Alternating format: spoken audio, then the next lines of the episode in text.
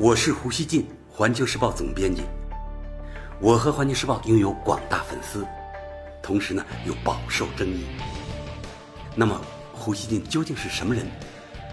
您可以通过我每天的蜻蜓评论而一探究竟。大家好。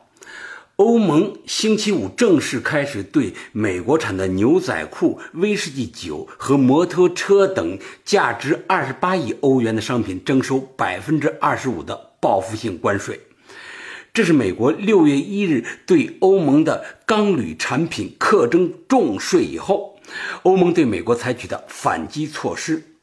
欧盟贸易专员二十日在一份声明中说。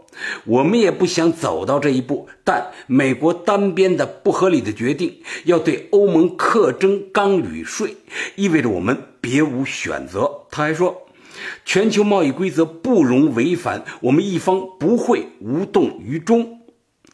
德国电视一台二十一日说，欧盟的报复是严肃的。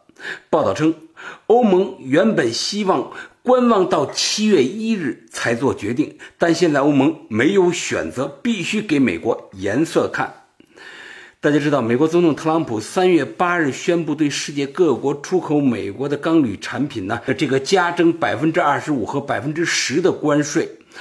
欧盟曾暂时获得豁免，德法等欧洲领导人。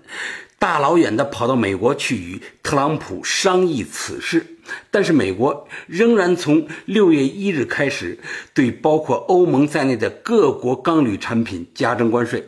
按照世界贸易组织规则，欧盟可以按照美国对欧盟的钢铝加征关税所造成的损失，对美国进行相同规模的报复。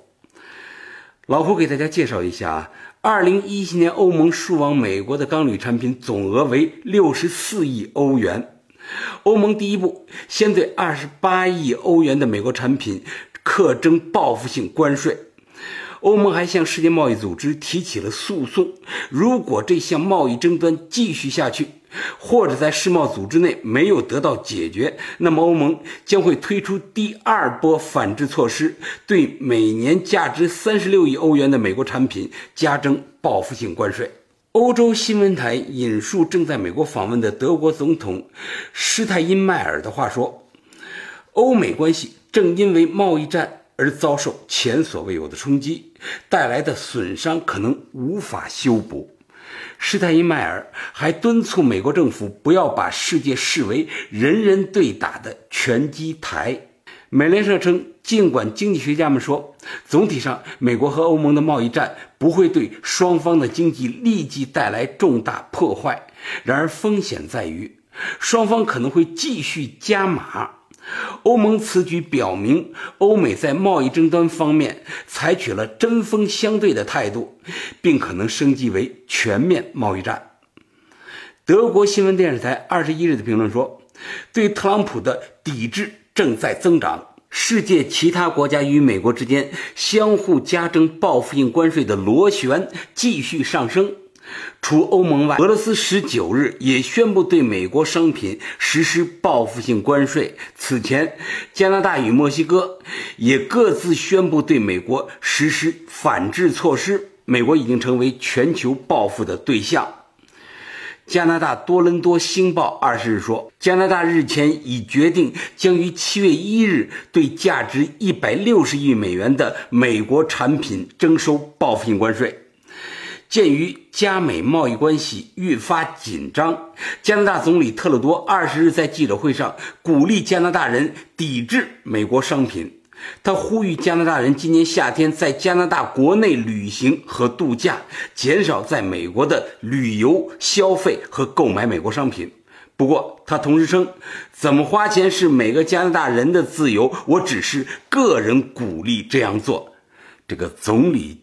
直接来号召这个自己的国民来抵制美国货，这在世界上还不多见。现在啊，法新社称，随着加美贸易战的升级，加拿大民众的激烈反应反映出他们的愤怒情绪。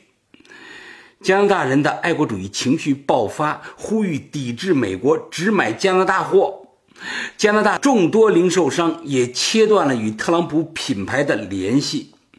加拿大。国家邮报》一篇评论，甚至呼吁政府考虑造原子弹，像朝鲜那样获得与美国进行讨价还价的实力。我们有油和核技术，才能被邻国尊重。二十日和二十一日，印度和土耳其也决定对美国进口商品加征报复性关税，以回应华盛顿此前对本国钢铝产品加征关税的措施。土耳其政府二十一日宣布对价值十八亿美元的美国商品加征关税。土耳其经济部长在当天的声明中说：“我们不能也不会允许这个土耳其啊被错误地指责为美国的经济挑战。”他还说：“目前的措施只是报复方案的一部分，而不是全部。”印度财政部二十日发出通知说。将提高一系列美国进口产品的关税，其中美国鹰嘴豆的进口关税将调至百分之七十，美国杏仁、硼酸、诊断试剂和钢板等产品的关税呢，也将大幅上升。德国财经网称，世界正在形成一个反特朗普贸易战联盟，特朗普激起了全球各国的怒火，他们希望能共同对抗特朗普政府的贸易战。世界各国还对特朗普的贸易政策形成共识，无论是美国的对手还是盟友，特朗普绝不会网开一面。如果这些国家联合起来对抗美国，美国将更加孤立，成为最大的输家。在世界各国纷纷反击特朗普政府贸易政策的同时，美国国内担忧和不满的声音也越来越响亮。美国之音称，美国商务部长罗斯二十日在参议院财政委员会作证，来自两党的议员轮番炮轰罗斯，抱怨和批评特朗普政府加剧与中国和盟国贸易纠纷的做法。财政委员会主席哈奇称，特朗普政府加征关税的举动实际上是在对美国家庭征税。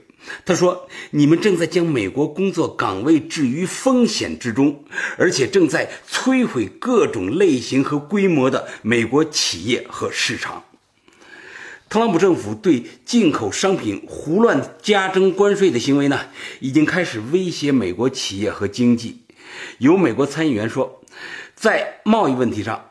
特朗普最明显的成就就是播下很多混乱的种子，让盟国和中国联手反对我们。美国的一些樱桃种植商表示，他们有一百五十万箱樱桃打好了包，准备运往中国，但他们担心，由于中国的报复，这些樱桃会困在码头或者烂在仓库里。老胡注意到啊，特朗普的强硬贸易政策冲击了世界很多国家，也让不少中国人怀疑美国是不是已经铁了心开始遏制中国了。我觉得啊美国到底是不是在遏制中国这个问题呢，未必很重要。最重要的是，美国现在的强硬对华政策会给中国带来什么？还有就是，我们该如何应对？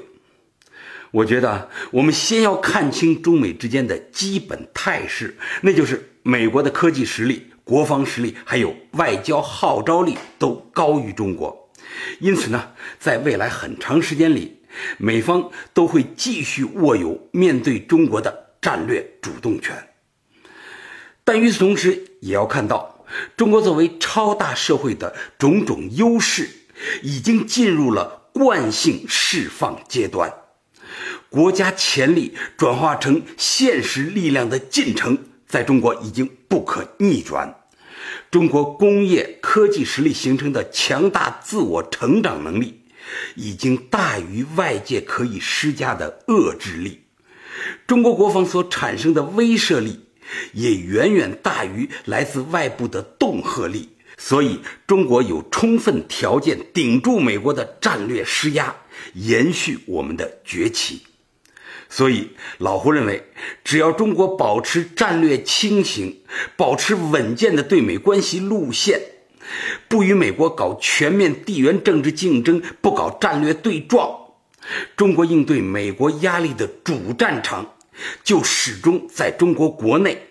换句话说，就是我们要把自己的事情搞好了。那什么叫搞好咱们自己的事情呢？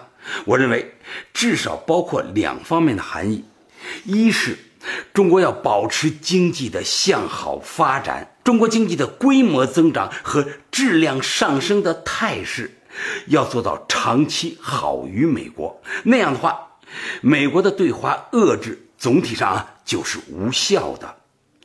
二是，中国的社会团结要足够用，什么意思呢？就是在中美博弈过程中。中国的社会团结要能够确保国家的全面有效运转，而且这种团结的程度，还要给社会以充分的信心，支持公众对未来的乐观预期。在这两方面，中国都需要跑赢美国。最后，老胡想说啊，只要中国能做到上面这两点，美国遏制不遏制中国，我认为都没用。感谢收听今天的《火焰不烂语》，咱们下期见。